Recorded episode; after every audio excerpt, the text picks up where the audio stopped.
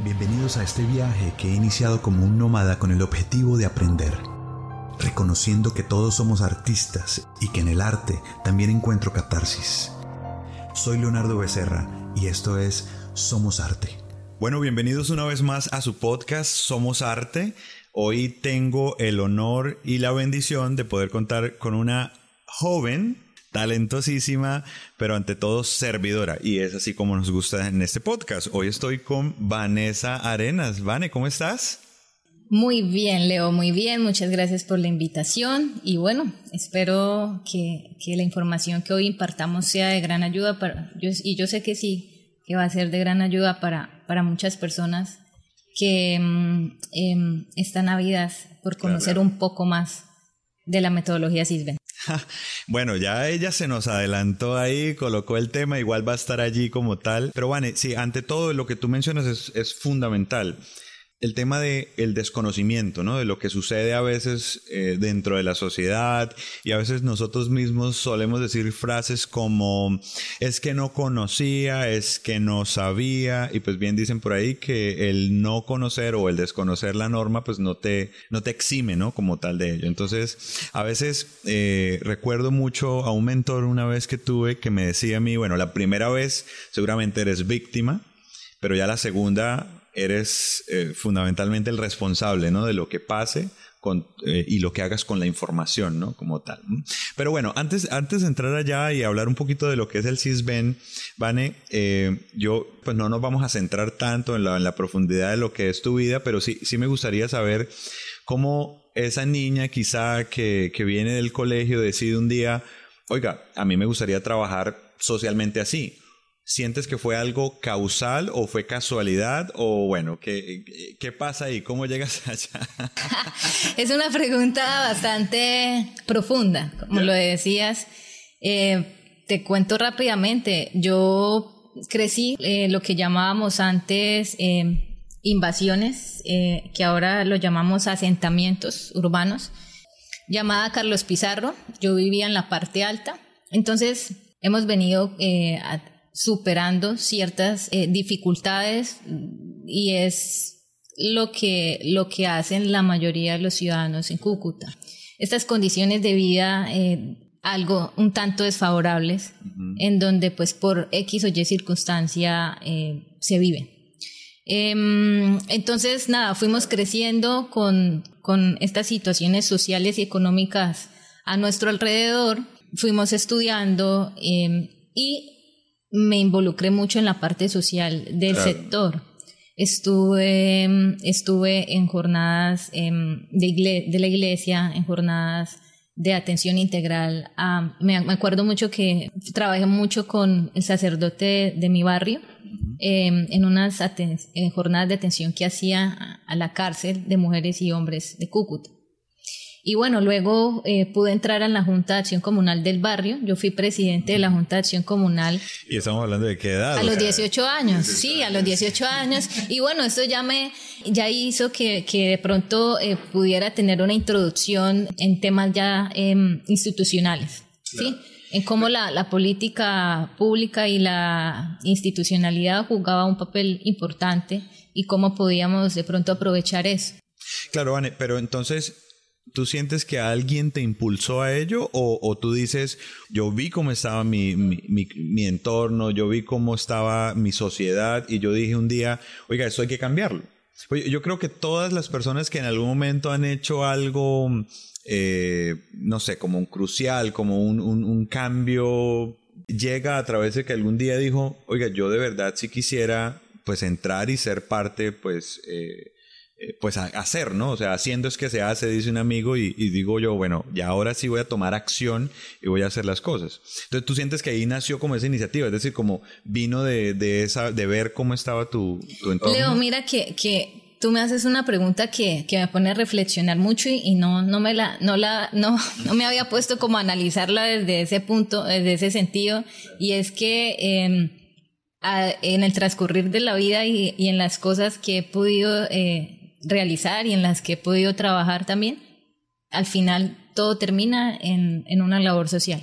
Yo estudié mm. ingeniería electrónica, pero traté de girar eh, esos aprendizajes muy técnicos en la, parte social y pública.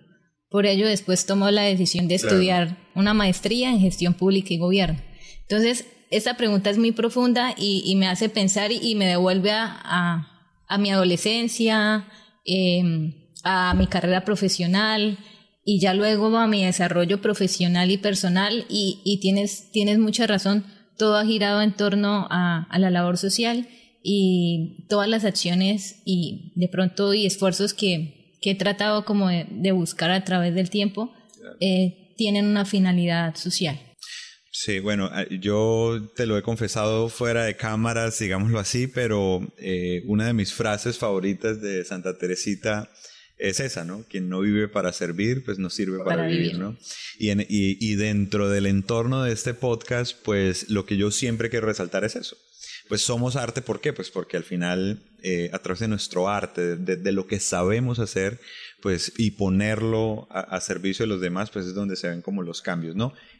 indistintamente de que tú seas mmm, o tengas una posición eh, social arriba, media o abajo, eh, siento que todos en algún momento pues tenemos esa, ese, fundamental, esa fundamental labor de darse a los demás, ¿no?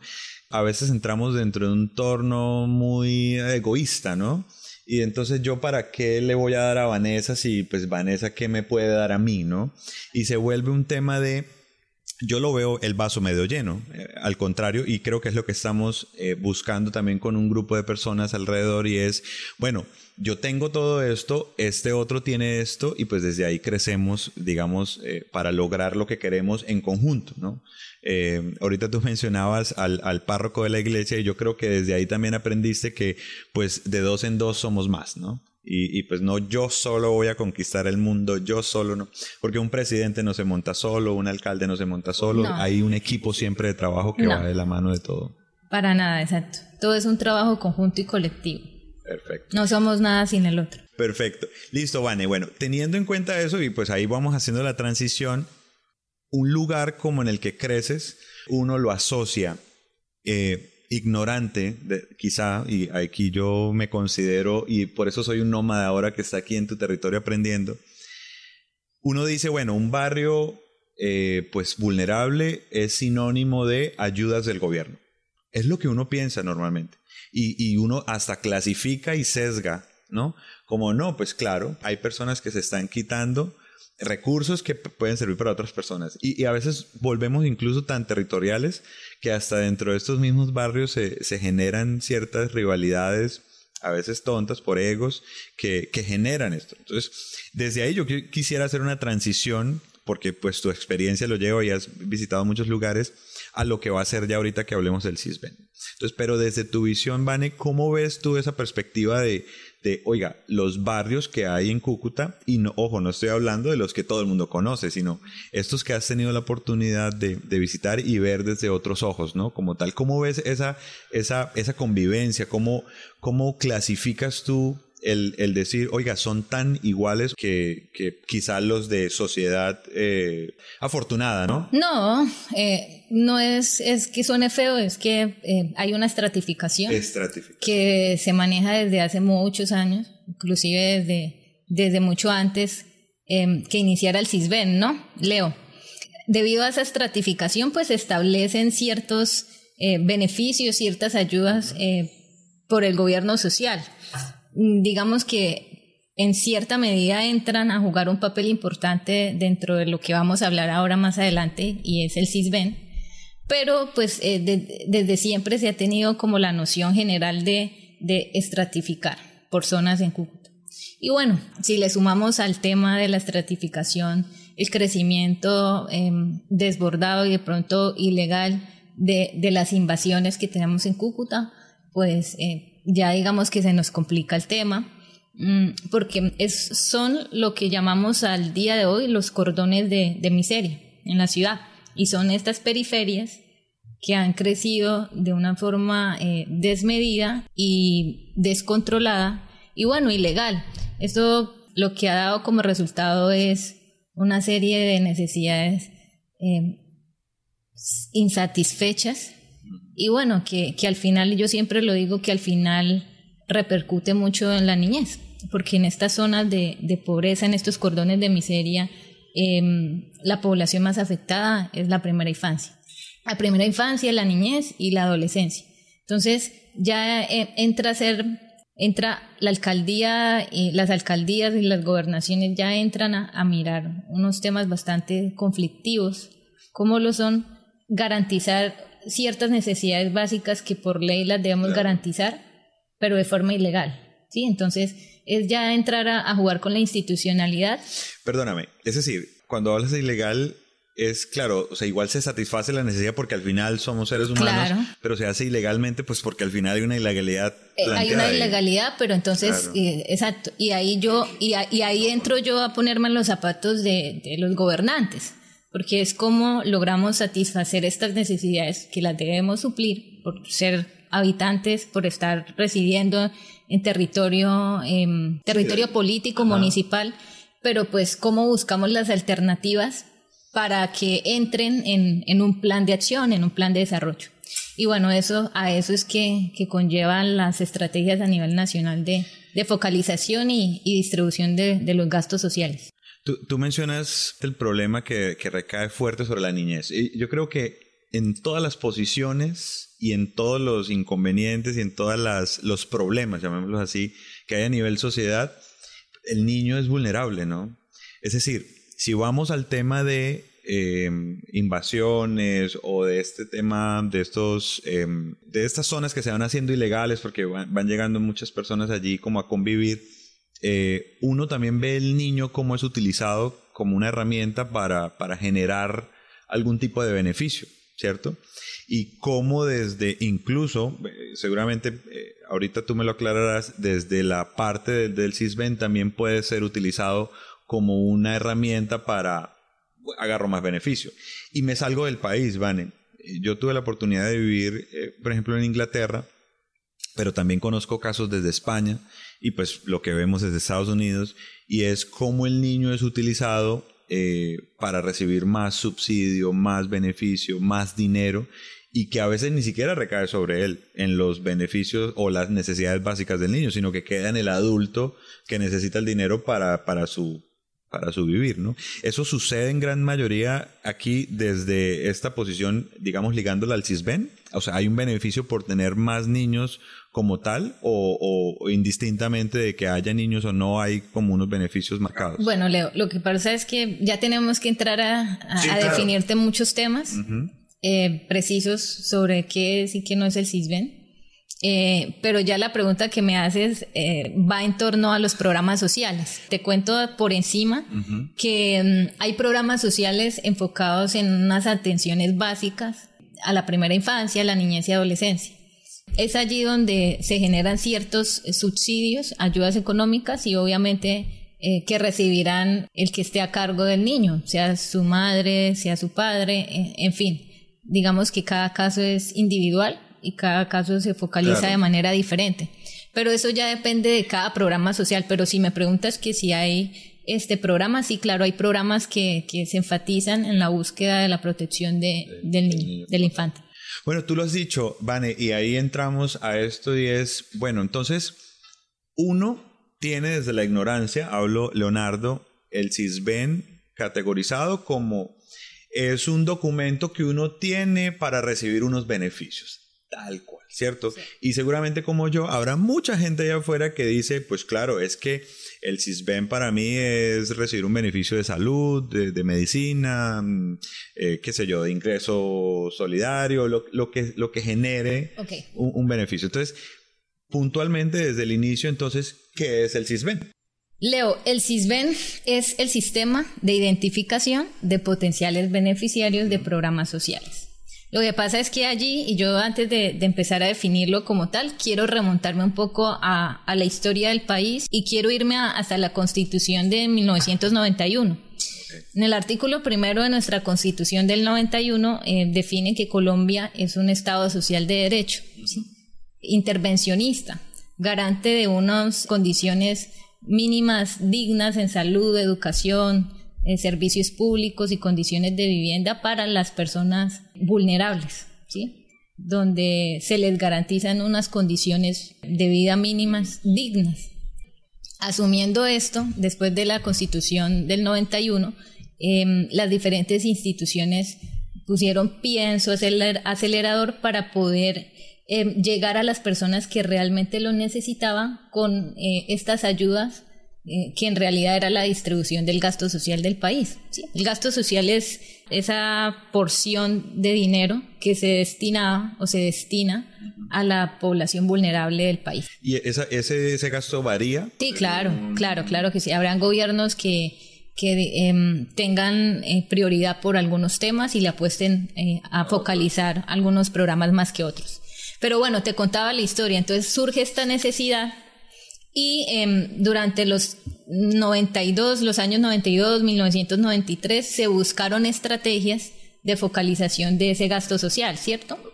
Y eh, teníamos la herramienta de estratificación, que hablábamos de estratificación en ese, en ese entonces.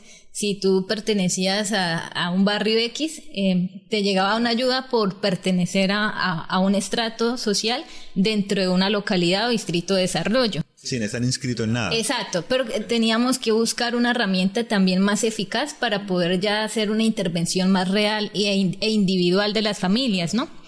Em, surge entonces a través del COMPES 022 de 1993 un documento con una metodología y una estrategia para poder llegar a hacer una focalización eficiente y de manera individual. Ahí se plantea la primera ficha de caracterización socioeconómica con una serie de preguntas y es lo que al día de hoy llamamos SISBEN 1. Ahí empieza la historia. Entonces, en el 93, con el COMPES 022 del 93, se aprueba la puesta en marcha de esta ficha de caracterización que luego le eh, pasó a llamarse SISBEN 1, pero también teníamos la, la focalización grupal por el tema de estratificación. Entonces, se manejaban las dos formas. Esto, esto este, llegó con la implementación del CISBEN 1 en el año 95, en 1995. Y de ahí el CISBEN ha tenido una evolución, una transición a través de los años en las metodologías que hemos conocido. Entonces vamos en CISBEN 1, eh, íbamos en el 95 en CISBEN 1. Luego en el 2001 se aprueba el nuevo COMPES y en el 2005 llega el CISBEN 2. Luego eh, debido a una serie de fallas y defectos detectadas en el SISBEN 2, llega en el 2011 la metodología SISBEN 3. Y en el 2020 y 2021 pasamos a la metodología SISBEN 4, que es la que eh, tenemos funcional y la que estamos estructurando todavía al día de hoy. Sí, que, que mucha gente como que se, se, asustó, entre comillas, porque bueno, ahora todo esto van a cambiar, van a... Ahí se generó como el tema de me van a quitar este beneficio, no me van a quitar esto, todo el tema. Exacto, pero la definición entonces la tenemos clara. el CISBEN es un sistema de, de, identificación de potenciales beneficiarios de programas sociales. No es, ni, un, no es ni el régimen de salud, como todo la mayoría lo, lo asume, ni es un programa social que asigna ayuda del gobierno. Yo creo que tú lo has aclarado ahí porque al final, pues, o sea, clasifica, o sea, da una organización también a, nuestra, a nuestro país, digamos, a, nivel socioeconómico. Em, y pues como que pone en, lupa cuáles son las poblaciones a las que el gobierno, según su, su presupuesto, debería focalizar sus ayudas, ¿no? que a través del CIS, el CISBEN primero que todo es la herramienta de identificación del primer momento de la focalización del gasto social porque para focalizar el gasto eh, se usan eh, tres, eh, se usan, no tiene tres partes. La primera es la identificación y ahí es donde juega un papel importante el CISBEN. El CISBEN es la herramienta de, identificación de la focalización del gasto social. Luego viene la selección, ahí entran ya los programas sociales, el CISBEN ya no juega, ya no toma posición de, este, de esta segunda parte, que es la selección. Ahí ya los programas sociales entran a establecer un corte de CISBEN y unas condiciones individuales que las elige cada programa. Es autónomo de, elegir sus condiciones de entrada o salida del programa social. Y ya luego viene la tercera etapa, que es la asignación. Entonces, el programa social define si va a entregar un auxilio económico, un auxilio en especie o cualquier tipo de ayuda. Sí, a ver, yo lo, yo lo, yo lo aterrizo muy coloquialmente claro, el, el CISBEN nos da este, como este asistente que nos da como, bueno, mira, esos son los grupos y ya aquí la, como la causa mayor dice, ok, listo, ya teniendo esto organizado, pues tome, tome, tome, tome, ¿no? De alguna manera. Tú mencionas ahorita, por ejemplo, listo, el CISBEN no es el régimen de salud, y la gente sigue creyendo como, mira, es que si tengo CISBEN, entonces me van a atender en tal lado, con tales beneficios y todo. Claro, ahí es aclarar que según tu clasificación u ordenación dentro del CISBEN, pues tienes o no ciertos accesos como tal. Y lo otro es los subsidios, ¿no? Entonces dicen, no, pues yo voy a buscar el CISBEN eh, con, X calificación para llegar a los subsidios, ¿no? Eh, yo no sé si pues entra ahí como en terreno muy, muy profundo eh, o, quizá como difícil de tocar, pero uno sigue viendo que dentro de Cúcuta, estoy hablando de la frontera, ¿sí? Eh, seguramente pasará en muchos lugares también, pero estoy hablando de la frontera, muchas personas se, se han acostumbrado a vivir de subsidios, ¿no? Es decir, o, del, o de lo que pueda recibir en beneficio de alguien más por X o Y eh, ayuda o beneficio o tarea. Y a veces se queda en el día a día generando eh, o, bloqueando la posibilidad, por ejemplo, de microempresarios de, de, que de verdad decidan empezar a emprender, a crecer y no quedarse como en el hoy me gané 30 mil pesos, hoy me gané 40 mil pesos. Entonces, también no sé hasta qué punto el CISBEN dentro de estas evoluciones que ha tenido, pues busca también eh, de verdad ser muy, muy... Em, específico y, lo más certero posible para estas personas que estaban beneficiando, que no deberían estar beneficiándose, pues salgan de este régimen como tal. Hasta allí, digamos, la institución tiene algunos aliados que ayudan a, estas supervisiones dentro del, dentro del tema de subsidios, por ejemplo. Vale, o sea, la herramienta como tal se estaba pensada y diseñada para jugar con la sinceridad de las personas, ¿cierto? Así se planeó desde el inicio. Entonces, como te, explicaba, entonces tuvimos en el 95 la primera versión, se recolectó la información y ya cuando dimos paso, cuando sale el nuevo COMPES para la versión SysBen 2, pues sale porque eh, el DNP se dio cuenta de, de varias falencias, entre ellos la, la manipulación de la información. ¿Qué, es el DNP para los que no saben de repente? Ah, ok, sí, perfecto. El DNP es el, bueno, el Departamento Nacional de Planeación, que es el que controla y el que dispone y el que crea las metodologías que rigen los diferentes ISBENs. Okay. Se encarga de diseñar la ficha de caracterización socioeconómica que después los municipios aplican en sus comunidades se encarga de diseñar los lineamientos eh, por los cuales se rigen los ISBENES municipales y se encarga también de velar, eh, certificar la información, validar y publicarla para que los programas sociales accedan a ellas. Básicamente es el que, el que controla, rige y direcciona los procesos del CISBEN a nivel país. Creo que eso también da una respuesta a lo que te preguntaba ahorita. O sea, ellos son los que se encargan también de hacer esa verificación. Y en su preocupación, Leo, por, por poder mejorar y poder este, depurar la información para que realmente los recursos del gasto social y los programas sociales llegaran a las personas que realmente lo, necesitan. Digamos que la metodología se planeó eh, para que las personas fueran conscientes de su situación y pues al momento de contestar la encuesta em, dijeran la verdad. Pero bueno, sabemos que por X o Y circunstancia, en muchos casos y a través del tiempo, pues se ha visto como eh, la desactualización de la información ha jugado un papel en contra de la finalidad del, de la herramienta. Por ello estamos ya en la nueva metodología SISBEN 4, que trajo consigo unos cambios tecnológicos importantes porque si recuerdas, Leo, no sé qué, conocimiento tenías, las encuestas se hacían a papel, entonces iba el encuestador con su hojita, eh, su listado de preguntas y pues iba respondiendo eh, según las respuestas de los usuarios y de los informantes calificados. El CISBEN 4 llega con unos cambios importantes y fue, se eliminan las encuestas a papel y se suplen por las encuestas en los DMCs, los dispositivos móviles de captura. Entonces ahora tenemos un celular, un dispositivo móvil em, donde viene inserta, em, donde trae consigo esa ficha de caracterización, donde hay unas mallas de validación que pues hacen que la información sea de más calidad em, tenga más calidad a la hora de la recolección y un poco más de eficiencia. También, por ejemplo, trae consigo el GPS, que es la el posicionamiento digital de la ubicación de los diferentes hogares que se estaban encuestando. Entonces, eso va a permitir generar unos mapas de calor donde el DNP va a poder este, revisar y mirar cuáles son los eh, sectores a nivel país con mayor pobreza. Em, quizá alguna persona pueda tener la, duda de que entonces nos van a estar vigilando eh, de quién sale o entra de la casa como tal, van a dejar algún tipo de dispositivo en nuestro, en nuestro hogar que pues eh, genere este tipo de supervisión.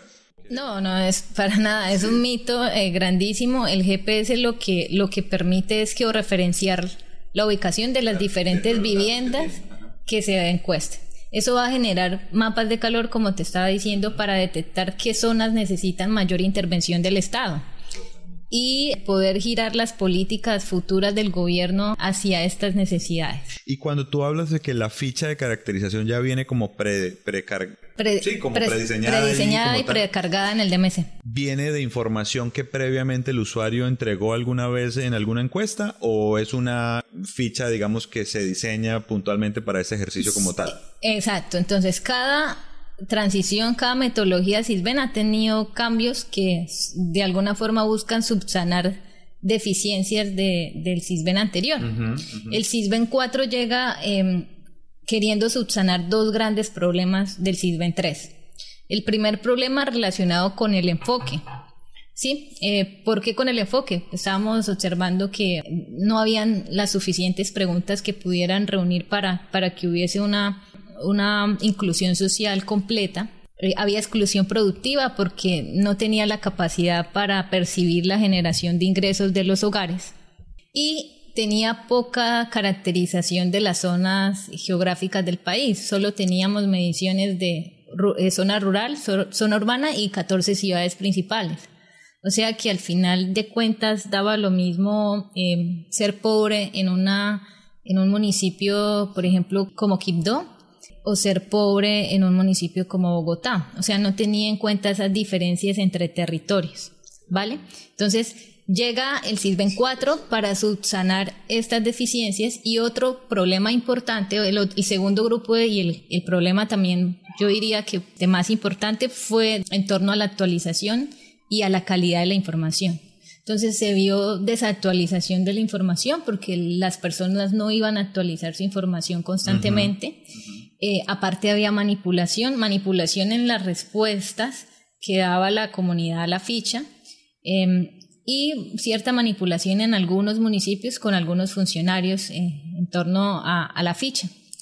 Y también eh, debido a la recolección, lo que estábamos hablando, la recolección a papel pues a veces era deficiente y se iban uno que otros errores. Entonces el CISBEN 4 llega para subsanar esos dos grandes problemas Mm, se establece una ficha más completa, el cálculo estadístico, recordemos que el CISBEN necesita unas herramientas técnicas de recolección de información y unas herramientas estadísticas para poder hacer el cálculo, ya sea de los puntos de corte que se manejaban en el CISBEN 1, 2 y 3, o los, eh, o los grupos, eh, los grupos de, de, pobreza y no pobreza que se manejan ahora en el CISBEN 4. Entonces pasamos de eh, clasificar a la población por puntos de corte de 0 a 100 a pasar a, clasificar a la población en grupos, grupo A, grupo B, grupo C y grupo D. ¿sí? Grupo A, pobreza extrema, grupo B, pobreza moderada, grupo C, personas vulnerables y grupo D, no pobres.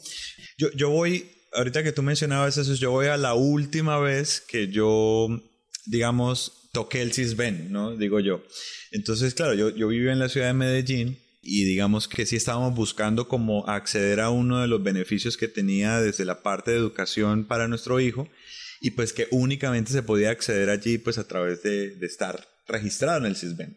Nosotros llamábamos, pedimos como una cita, o no recuerdo si fue vía internet. Eh, la chica llegó y si uno siente cierta tensión y es, nosotros como seres humanos siempre tenemos este síndrome de la pérdida, ¿no? Si tú tienes una puerta A y una puerta B, pero aunque uno entre por la puerta A, uno se queda pensando y, que tenía la puerta B, ¿no? Básicamente así. Entonces, dentro de ese marco, pues los seres humanos también funcionan así. Entonces a veces es como, bueno, y si digo esto, ¿será que entonces no accedo a esto? ¿Y, qué pasa si digo esto, entonces pierdo esto? Porque dirían, uy, no, pues eh, la persona de verdad tiene las capacidades económicas para afrontar pues este, no lo vamos a, clasificar dentro de este grupo, ¿no? Pues yo podía pagar eh, otro jardín, pero de alguna manera quería acceder a ese beneficio porque, porque me parecía muy lindo y, muy completo dentro del, dentro del marco de la educación para mi hijo. Y ahorita lo hablábamos, ¿no? Cómo a veces personas que quizás sí tienen esa posibilidad de pagar, pues buscan la manera de, de aprovechar de esos beneficios y de ahí viene la veracidad o no de la información. Exacto, Leo. Entonces, volvemos otra vez a la historia y a mí me encanta la historia porque es reconocernos en, en cómo ha sido la evolución del país en, en estos temas. El CISBEN ha tratado de subsanar esa falencia de cómo, cómo validar y cómo verificar eh, de una forma oportuna la información que se registra. Para el CISBEN 4 llegan grandes cambios y es poder tener una base de datos certificada que sea interoperable con otros sistemas de información del país, ¿sí? donde se permitan hacer cruces de bases de datos, por ejemplo, con Registraduría Nacional, con bases de datos del Ministerio de Educación, ¿sí? Para comprobar los, los niveles educativos de las personas, por ejemplo, con cruces de, de bases de datos con el sistema pensional, con data crédito, con información financiera, que permita em, validar la información y de pronto sí excluir a estas personas que dieron información falsa a la hora de contestar la encuesta, como tú dices, para eh, beneficiarse, para poder sacar un grupo eh, bajo y poder beneficiarse de algún programa u otro. Eh, claro que sí, fue digamos que la preocupación inicial y principal de cómo poder eh, llegar a una base veraz y oportuna para la correcta focalización del gasto social. Si nosotros implementamos este tipo de, de, supervisión, que puede ser, claro, muchos dirán, no, pero va más allá de mi intimidad como tal, X o Y, eh, pues también es garantizar un poco lo más certero posible para que las ayudas lleguen pues a las personas que realmente tienen que llegar. Porque al final esa persona que está diciendo, oiga, alguien me va a robar mi ayuda, entonces yo también quiero ser el, vivo, ¿no? La famosa palabra el vivo, yo quiero también ser el vivo. Del, ventajoso, como Entonces, lo digo. Entonces, yo también voy a aprovecharme para ir a buscar un mejor beneficio y ser más víctima que la otra persona que está siendo víctima. Y eso funciona en todos los sistemas. Si uno va al sistema de salud, uno siempre ve a personas que están en modo extremo y a uno también le dicen, oiga, si es que tú quieres que te atiendan, pues como que como que finge realmente que te está doliendo. Y yo digo, pero, pero ¿hasta qué punto uno tiene que llegar a esto por un ciclo, o perdón, por un círculo que se rompe por una persona que decide tomar beneficio allí? De hecho, yo también recuerdo que personas, este, yo, yo aquí no, no culpo a nadie, porque al final todos estamos dentro de este mismo eh, lodo, lo llamo yo, sistema, sistema, y es, uno escucha cosas como, no importa, o sea, vaya a tal casa y dígale que usted vive allá y si van entonces usted vive allá, pero pues usted no está en ese momento. Y uno genera, o sea, ve este tipo de círculos y entonces el otro que hace lo mismo porque el otro, el vecino hizo lo mismo. Y es que a mí me dieron tal beneficio y a mí por qué no me dieron beneficio y por qué a usted sí le dan y a mí no y etcétera, etcétera. Viene esa pelea de que quizás se vuelve un, un tema muy, muy complejo porque empezamos a juzgar desde la subjetividad, ¿no? ¿Y por qué Vanessa sí y, yo no? Leo, y, mira que el DNP ha, pensado mucho en el tema y se ha blindado para, este, para esta nueva metodología con un marco legal em, que, que, ayude, digamos, o que proteja las diferentes instrucciones que se dan en el marco del CISBEN 4, con los cruces de información, con la validación eh, o no de la información y con la expulsión o no de alguna persona en el CISBEN por haber dado información falsa. Esa expulsión se da, digamos, definitiva del sistema o simplemente es como que lo mueven de grupo? Es decir, pasas del grupo A al grupo D. día, no, al día de hoy lo que se maneja son casos de verificación, ¿sí? Donde se detectan ciertas anomalías y bueno, más adelante cuando empiecen en vigencia los cruces con bases de datos, pues eh, eh, exacto. Habrán como verificaciones de, información y bueno, si no se subsana, serán expulsados de la base de datos. em, que se soportan en sustentos legales. Al día de hoy el, el CISBEN, y eso está a mano del público en la página www.cisben.gov.co, donde se establecen los decretos normativos. ¿no? El último en vigencia es el 441 del 2017, que rigen las disposiciones legales de, del CISBEN 4. Entonces, la pregunta es, bueno, ¿y yo por qué? Yo siento que yo no necesito nada, entonces yo por qué debería registrarme o, o, mejor aún, yo quizá hace 10 años me registré porque quizás estaba en una situación diferente, pero hoy, fíjate, yo no he vuelto a actualizar eso. Esa pregunta es súper, súper, súper muy importante, Leo, y, y iba inclusive a tocar el tema y es partamos del hecho de que cualquier persona puede estar registrada en el CISBEN. Cualquier persona que tenga documento válido, colombiano o extranjero, porque hay unos documentos extranjeros. ¿Y debería? Por eso, ahí vamos. Cualquier persona podría estar registrada en el CISBEN. Ya si debería o no, eso depende de cada persona, porque si yo soy una persona que, digamos que tengo eh, las capacidades financieras y, y sociales y económicas para, para no estar eh, incluido en ningún programa social, pues no voy a tener necesidad de registrarme en el CISBEN, porque eh, partamos del hecho de la base lógica y es que la finalidad del CISBEN es eso, poder clasificar a la población para que puedan acceder a programas sociales en su medida. Pero si alguien que, que tiene las capacidades quiere ir y afiliarse al CISBEN y responde este, según sus condiciones sociales y económicas una encuesta, pues muy seguramente quedará clasificado, por ejemplo, en un grupo D, que sería no pobre, y pues en este grupo no va, no va a acceder a ningún programa social. Ya, eso es lo, lo, Pero en el sistema... Eso es lo máximo que puede pasar. Claro, el CISBEN no le niega la posibilidad, solo que le dice, oye, eh, eh, responde, responde la, la encuesta eh, según tu situación socioeconómica y bueno, vas a tener una clasificación en CISBEN, vas a ser parte del sistema, pero no vas a entrar en, en los beneficios. Y no afecta para nada en nada el hecho de que, bueno, no, es que está registrado allí o algo. No, inclusive, y, esas y esa pregunta se da mucho con la población em, minoritaria y la población, por lo menos eh, hay gente víctima del conflicto armado que llega preguntando eh, si yo estoy en el CISBEN no pierdo mis beneficios como, como víctima del conflicto. Entonces, no, la respuesta es cualquier persona puede estar, eh, es independiente, los dos censos son independientes. La población víctima maneja su listado censal independiente. Ellos están clasificados a nivel nacional por el RUF, el Registro Único de Víctimas. Y este, no, no entran en conflictos con la base del CISBEN. Lo que pasa es que no, en el CISBEN no van a tener un trato diferencial o especial, ¿no? van a ser encuestados como cualquier otro, como cualquier persona colombiano o extranjero con documento válido. Bueno, aquí también viene otra pregunta que te iba a hacer ahorita, porque claro, hay unas clasificaciones, ¿no? A a la D. Esta información también va ligada mucho a, la, a la información que da el DANE, ¿cierto? Es decir, quién es pobre y con cuánto se es pobre o no, porque eso también hace poco hubo que está esta polémica de a quién se le considera pobre en Colombia. Leo, lo que pasa es que em, son estrategias del gobierno nacional, el DANE es un sistema eh, netamente estadístico y el CISBEN ya entra a, proporcionar eh, información con más incidencia en descifrar y identificar la población más necesitada.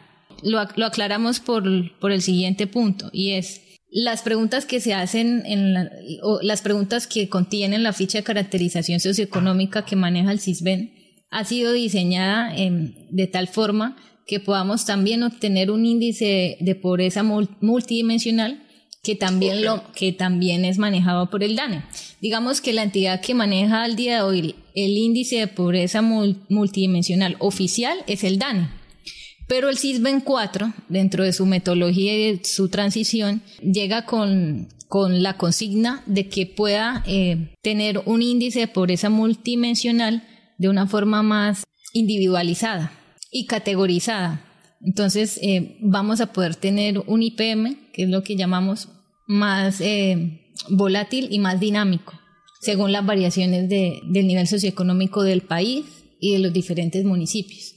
Entonces, te respondía la pregunta con, con esta explicación para definir, definir lo que quiere el CISBEN a la hora del cálculo del, del IPM, que es este, en lo que se centra la calidad de encuesta de vida del, del DANA. Siento yo como que queda muy subjetiva ahí la, la sí, eso es muy escueto porque para, para hablar de pobreza se deben tener en cuenta muchas más categorías. Por, eso me gustó lo de multidimensional. Multidimensional. El ingreso hace parte de, un grupo, de un grupo de preguntas dentro de la ficha, pero hay ciertas preguntas que se enfocan en otros, en otros tipos de, de validaciones, como lo son la calidad de vida y las inclusiones sociales. Eh, tú me estás hablando de un tema netamente productivo y de ingresos, sí, pero la, la, encuesta como tal tiene otras, otros grupos eh, que hacen referencia a la calidad de vida, como te lo estaba diciendo, a la canasta básica de servicios. Y bueno, y en este promedio, en este cálculo estadístico que se hace, lo que arroja como tal ya el grupo de clasificación socioeconómica y el IPM, el índice de pobreza multidimensional. Los diferentes ISBENES, las diferentes transiciones han tenido métodos estadísticos para hacer el cálculo y para poder clasificar a la, a la población, ¿cierto? Mm, en el CISBEN 3 se manejaba un cálculo estadístico de conjuntos borrosos, que es una metodología estadística eh, utilizada pues, eh, a nivel nacional para, para tener esta clase de resultados sociales y económicos. La transición y el CISBEN 4 llega con un cambio, también un cambio estadístico. Ahora estamos eh, trabajando con regresión cuantílica para tener en cuenta más factores. Y ahí te respondo el tema. Entonces vamos a tener en cuenta datos de vivienda, datos de salud, datos de fecundidad, datos de acceso a trabajo, condiciones de vivienda básica, servicios públicos y datos sociodemográficos. Hay, un, hay un factor que, que ojalá se tuviera muy en cuenta y pues evidentemente estamos en un momento muy crucial y es eh, el factor emocional, ¿no? O el factor salud mental, ¿no? Siento yo que en esos factores multidimensionales que mencionas, este, sería muy bueno, ¿no? Prácticamente suena como un sueño, pero, pero ahí lo dejo, a que el factor salud mental juegue su papel allí, ¿no? Dentro, del, dentro de esta clasificación. Dentro de estos factores que se analizan también se tienen en cuenta, oiga, Sí, el factor salud. ¿Y qué tan cerca está el próximo? Claro, eh, eh, y la intervención y los accesos a servicios de salud se están teniendo en cuenta. Y mira que, por ejemplo, en el CISBEN 1 mm, no había em, ni siquiera clasificación entre zona rural y urbana. Ya el CISBEN 2 llega con la clasificación entre que era ser pobre en una zona urbana y que era ser pobre en una zona rural. El CISBEN 3 ya llega eh, ya va un poco más allá. Entonces ya tenía la zona rural, la zona urbana y las 14 ciudades principales. Pero digamos que el DNP analizó muy bien el tema y se dio cuenta que pues hoy era muy diferente ser pobre en Chocó, ser pobre en Bogotá, por lo menos.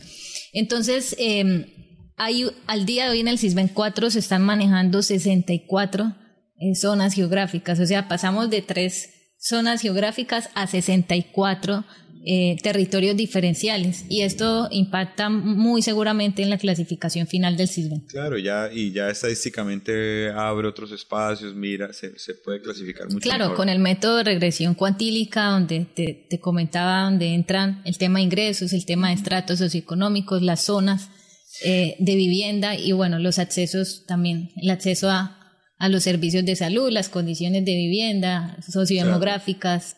¿Qué, pasa, Vane, por ejemplo, cuando una, una familia está, digamos, clasificada o organizada dentro de, esta encuesta que se hace, pero lamentablemente hay una separación, pues siempre hay un afectado más que el otro, o, en definitiva, pues los niños, X o Y cosa. Allí en ese caso, esa persona debería solicitar como una actualización de datos para que se reorganice y en ese caso podría cambiar de categoría sin problema? Sí, Leo, mira que uno de los objetivos del nuevo SISBEN 4 es que eh, esté en constante actualización, ya sea de forma automática o eh, por procedencia de, de, cambio manifestado por el ciudadano y es la única y la principal tarea del ciudadano, mantener su información actualizada. Si hay una separación o un cambio de domicilio, dirigirse a la oficina del municipio correspondiente va a realizar la solicitud, ya sea de cambio de domicilio o bueno, o, de separación de integrantes eh, o de características de la vivienda o, de condiciones familiares. Hace la, solicitud, allá pues revisarán qué tipo de solicitud es, si es una solicitud por cambio en datos de la persona o si es una solicitud por cambio en los datos del hogar, como me lo estás mencionando, o por cambio en los datos de la vivienda o por cambio de domicilio. Se establece la solicitud, luego desde la oficina envían el encuestador a la dirección reportada, eh, se realiza nuevamente la, la eh, la, encuesta. si necesita eh, encuesta nueva, ¿no? Porque hay casos donde en la oficina se pueden este, realizar algunos tipos de solicitudes exacto que no van a requerir encuesta nueva. Pero si lo requiere, pues envía al encuestador a la dirección reportada y se, se realizará pues la, la, nueva, la nueva verificación de información. Te cuento que yo vi algunas de las eh, críticas o preguntas o acusaciones que hacían algunas personas referente a estos cambios que hacen. Ejemplo, entonces la persona eh, pues vive en su casita normal, pues sigue en el mismo lugar, pero de repente como necesitaba alguna, mm, no sé, como repetir la encuesta, ya en esa nueva encuesta apareció que ya tenía un televisor, que tenía ahora una moto, que tenía una nevera, y eso generó un cambio dentro de su grupo, dentro del beneficio que podía eh, sostener. No, sé hasta qué punto ahora en el CISBEN 4, pues... Lo que pasa, Leo, exacto, es que en, los CISBENes anteriores em, se estaba dando un alto peso a pocas variables. Fue un cambio del CISBEN 4 el empezar a, primero a cambiar su metodología estadística, a darle un, peso promedio a otros factores. Por ejemplo, en el CISBEN 3 no se tenía en cuenta eh, la percepción de ingresos del hogar, la productividad del hogar. En el CISBEN 4 ya se empieza a tener en cuenta en el promedio los ingresos del hogar, ¿cierto? Eso, eso es un cambio eh, supremamente importante para la nueva metodología y deja, eh, digamos que como mito el de, el de esconder una nevera o esconder un televisor cuando, cuando llega el encuestador, ¿cierto? Eh, porque digamos que se está promediando de una mejor forma el indicador.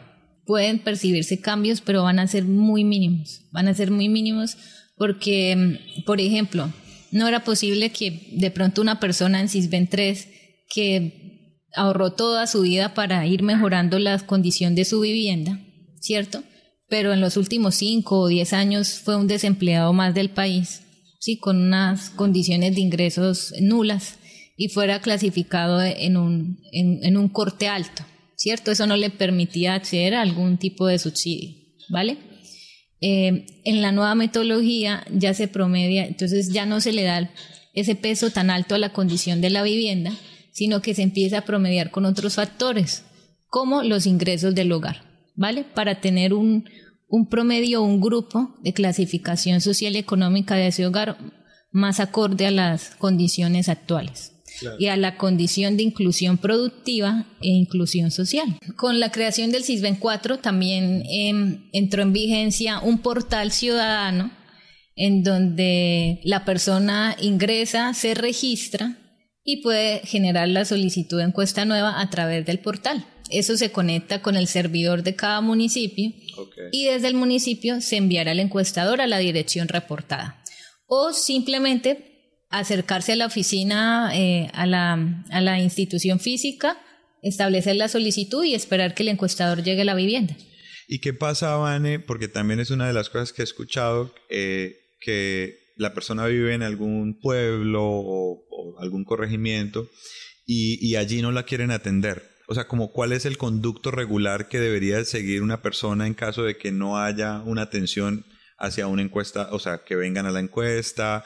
claro, un tema de reclamación. De reclamación, exacto. ¿Cómo, ¿Cuál sería el conducto allí a seguir? Exacto, entonces... Porque pasa, ¿cierto? Claro que pasa. y en la página de, que estableció el DNP para el CISBEN, www.cisben.gov.co, está el espacio de quejas, reclamos y sugerencias, donde pues o denuncias inclusive donde se el ciudadano puede dirigirse y establecer su queja, su petición o su denuncia y desde allá lo que hacen es orientarse o dirigirse hacia la, administración del municipal incidente y proceder a, revisar el tema y, poder darle solución al ciudadano. Y con lo que te hablaba antes del portal ciudadano, también ahí por medio de la página del CISBEN pueden ingresar a este portal ciudadano porque ahí está, digamos que el enlace eh, que te lleva a esta página para proceder a hacer la solicitud de manera virtual. Inclusive por desconocimiento, em, los datos como tal, los directorios de las oficinas eh, de las diferentes administraciones municipales también las pueden encontrar en la página del CISBEN, en el directorio. Ahí van a encontrar eh, por departamentos todos los contactos, correos y teléfonos de los diferentes administradores del CISBEN en cada municipio. La pregunta cliché, la que he pensado toda la noche y no me ha dejado dormir es, bueno, ¿y por qué una persona debería acercarse a, registrarse de verdad, a conocer cuáles son realmente los beneficios que pudiera tener la persona misma o un familiar o un amigo o quizá una persona que usted vio eh, en un corregimiento y dijo, y dijo, oiga, pues yo quisiera como aportarle desde ese punto porque yo no puedo, pero sí sé que si él se registra puede tener Inclusive, exacto, hay mucho desconocimiento entre la población vulnerable que en realidad lo necesita este tipo de ayudas, a las que podrían acceder por medio del registro CISBEN, ¿cierto? Claro. Entonces, eh, sí es como centrar mucho a la a la información y hacer de pronto un llamado a las diferentes alcaldías y administraciones del CISBEN a, impartir un poco más la información, ¿no? Porque nos hemos dado cuenta que, muchas veces las personas con, con, más niveles de vulnerabilidad son las más desinformadas, ¿sí? Inclusive eh, no están registradas en el CISBEN. Entonces sí es importante que se acerquen, que revisen en la página, que se acerquen a las oficinas, que eh, hagan parte de la metodología CISBEN para que puedan acceder en, un, en un futuro a los diferentes programas sociales. Yo conocer algunos. ¿Cuáles programas es? Exacto, pero sí, a mí sí me gustaría como, bueno, o sea, una persona que está viendo ahí y de repente llegó a este, a este video, a, esta, a este podcast y dijo, bueno, bueno, ¿y yo a qué puedo acceder? Los diferentes ministerios y oficinas nacionales manejan eh, sus programas sociales. Por ejemplo, el DPS Prosperidad Social maneja lo que son familias en acción dirigidas a, las, a los niños, ¿sí? a las madres con componentes educativos, de nutrición y de atención a la primera infancia.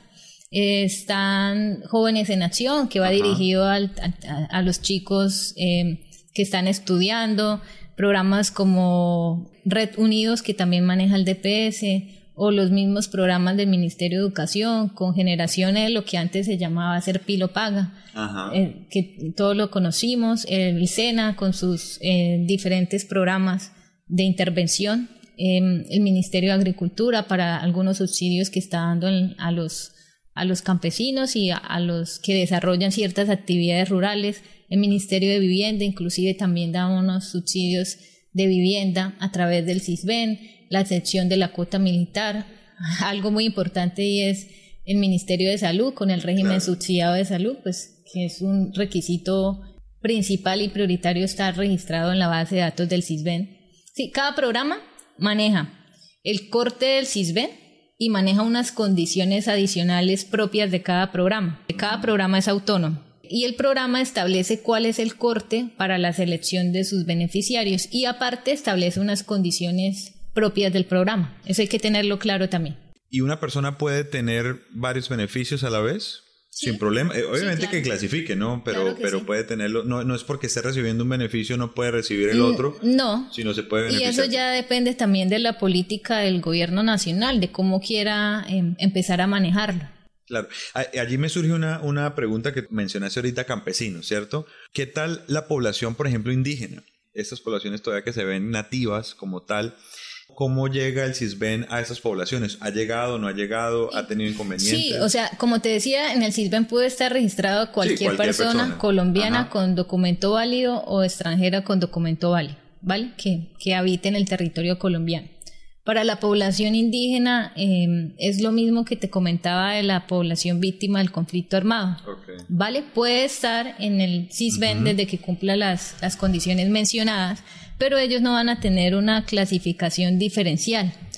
Porque, Leo, ellos manejan unos listados censales, desde el Ministerio del Interior se manejan estos listados censales y em, ofrecen ciertas, em, ciertos beneficios a, a este tipo de población muy diferente a lo que se maneja en el CISBEN. Ellos pueden estar em, clasificados y registrados en el CISBEN y no, y no están perdiendo la condición de, de indígena. Pero, pero si han logrado llegar a, estas comunidades, se han abierto también a la posibilidad, reconocen. Hay territorios donde, donde se hace más exhaustivo los registros de, personas eh, indígenas o víctimas del conflicto armado.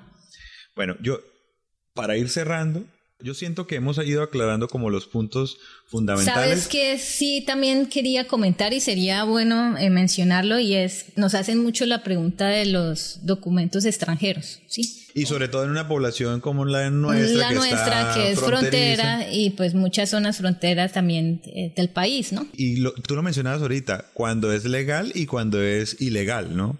Porque pues también se da el hecho de que, claro, una persona, pues por la situación que sea, pues terminan desplazados o, claro que sí. como tal, ya sea de violencia, lo que sea, pero también a nivel país, cómo llega allí el... La oferta es, una, es una protección institucional, ¿sí? Por el simple hecho de estar bajo el territorio colombiano y ser y ahí viene también el, el, ataque, lo voy a llamar así, el ataque también del colombiano que dice, ay, a él le dan más. Sí, la xenofobia. Que es, bueno, tal cual la xenofobia, decir, a él le están dando más que a nosotros que vivimos acá.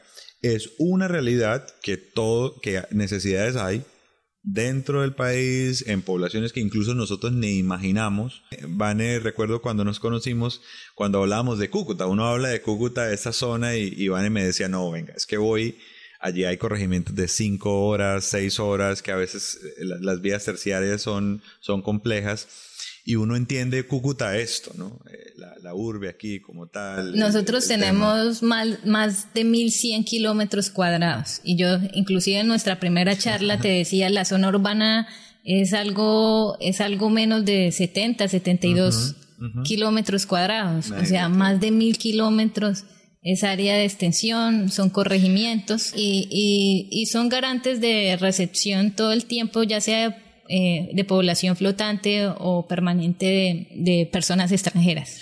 Yo, sigo pensando, Anne, perdóname si, si, si cometo el error de seguir en la comparación. A nadie le gustan las comparaciones, pero yo pienso, por ejemplo, cuando yo viví en, en, en Londres, lo que era Londres es hoy conocido como Central London, que es como el centro de Londres, pero es una megalópolis ya que ha ido creciendo tanto que las poblaciones cercanas, que antes eran como esas rurales allá, hoy en día hacen parte de la urbe por el crecimiento territorial que ha tenido el, país y la ciudad como tal. Entonces, al punto de que mucha gente a veces cree, sobre todo a, quienes les gusta el fútbol, ¿no? Entonces uno piensa, entonces Londres, entonces los equipos de Londres, ¿no? Entonces a veces eh, Chelsea, el Tottenham, claro, y, y yo le decía a algunos amigos que les gusta el fútbol, es que en esa zona donde nosotros vivimos hay más de 20 estadios porque hay más de 20 equipos. Entonces me decían, pero ¿cómo así? Todos ahí, todos ahí, porque hacen parte de una megalópolis que ha ido creciendo. Yo yo diría, bueno, hasta qué punto nosotros, evidentemente hay factores eh, económicos, de corrupción, de, bueno, de sociedad, de, de, mentalidad, de, crecimiento, de progreso orgánico, pero hasta qué punto, por ejemplo, nosotros no podríamos pensar en tener estas megalópolis dentro de un país tan rico como lo es Colombia, ¿no? Y sobre todo en un país también vecino que viene con, con riquezas ahí mal administradas seguramente o igual que nosotros, pero ¿cómo no podríamos darnos la mano para crecer de manera fronteriza y generar estas, estas megalópolis que sean dignas de visitar como cualquier otro país de Europa como tal? Colombia es un país descentralizado en su constitución, em, con políticas intervencionistas, pero pues se ha visto eh, en, en el transcurrir de los años y en las deficiencias como tal, y es Em, esa concentración de, más desarrollo en, el centro del, país em, y, esa vulnerabilidad que se ve en, las periferias. ¿Sí? Y así como funciona a nivel país, en todo el, anillo del Pacífico, la costa, las zonas de frontera, Nariño, los Santanderes, así funciona en cada, en cada uno de los municipios y los departamentos. Se ven como en las periferias aumenta la vulnerabilidad y las deficiencias para la población en muchos aspectos y en muchos sentidos. Entonces es volver a, esa política descentralizada y practicarla en su máxima expresión. Claro, como crecimiento, porque siempre se habla de Cúcuta como ese lugar o, como ese eje fuerte, ¿no? Fronterizo, siendo históricamente una de las fronteras, si no la más, eh, de mayor movilidad de, Latinoamérica. Con mucha historia. Y con Porque historia. por aquí entraron muchas cosas.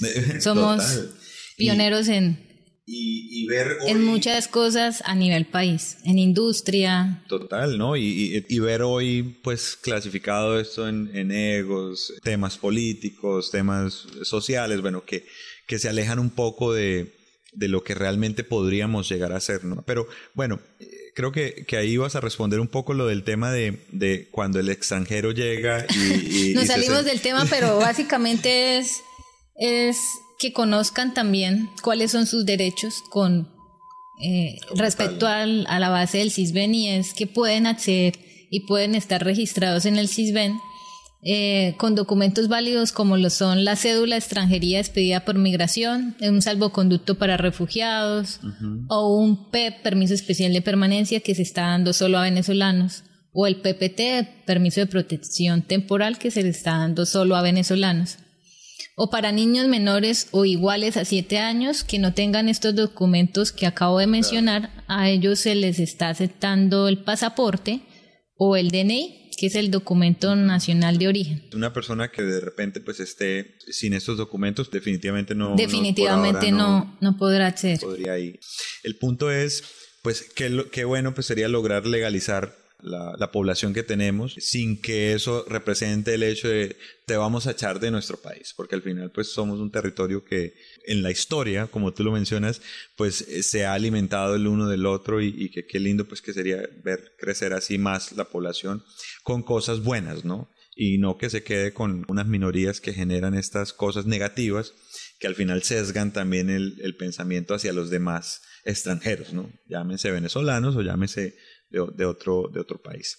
Vale, ya vendría aquí un poco hacia el futuro.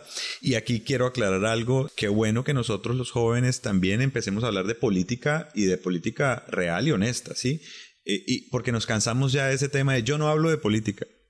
Yo, no, yo de política no hablo. Y, y por decir no hablo de político y soy apolítico y no sé qué, entonces otros terminan hablando y otros terminan siendo mayoría. Entonces, qué lindo que nosotros siendo tan jóvenes, tú, una mujer tan joven, eh, definitivamente, pues haciendo lo que sabes hacer y sirviendo, pues realmente la comunidad pues sepa, ¿no? Que, que también hay una, hay una Vanessa Arenas allí, pues que está para servir a la comunidad. Entonces, yo hipotéticamente, te diría, bueno, Vane, si tú tuvieras, no voy a mencionar el cargo, ¿no? Pero si tú tuvieras este, este, poder, digamos, político, ¿tú ajustarías cosas dentro del CISBEN? ¿Puedes hacerlo? ¿Podrías hacerlo? Eh, y si no, dentro de tu perspectiva, con toda la experiencia que tienes dentro del campo, ¿qué sentirías que necesita el CISBEN para que la gente, eh, la, la gente empiece a tenerlo con una mayor fuerza dentro de nuestro país como tal, como una herramienta de clasificación. Ok, Leo. Em, muy, importante esa pregunta y pues perfecta para, para concluir esta, esta charla.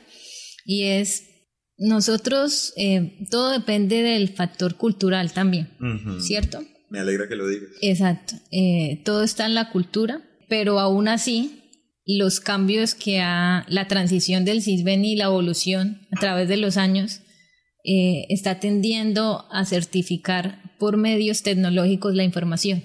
Hay detractores, hay detractores de, de, estas políticas de focalización.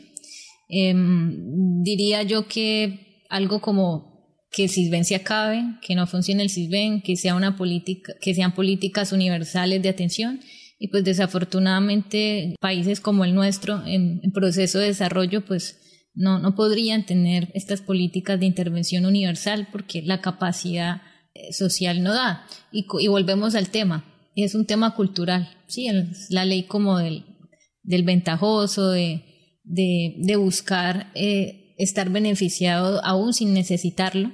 Entonces yo pienso que es, más bien caer en cuenta o concientizar mucho a la población de, de el trato comunitario, de ser solidarios con el otro, de entender que estos ajustes eh, lo que buscan es que todos superemos, que todos superemos las dificultades como país. En esa medida yo estoy muy a favor de estas políticas de intervención.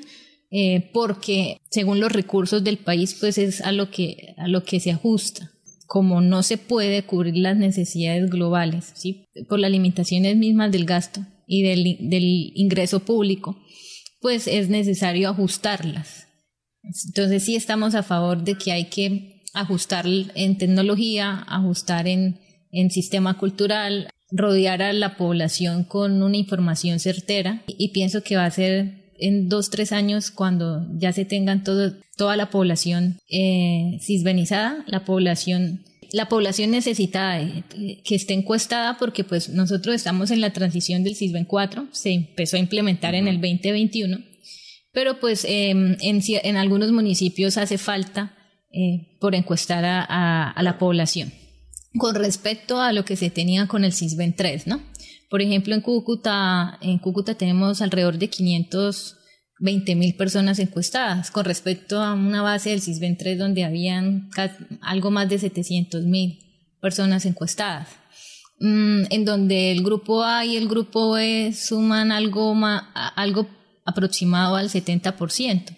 ¿sí? Entonces vemos, vemos la necesidad de seguir implementando estas políticas de intervención.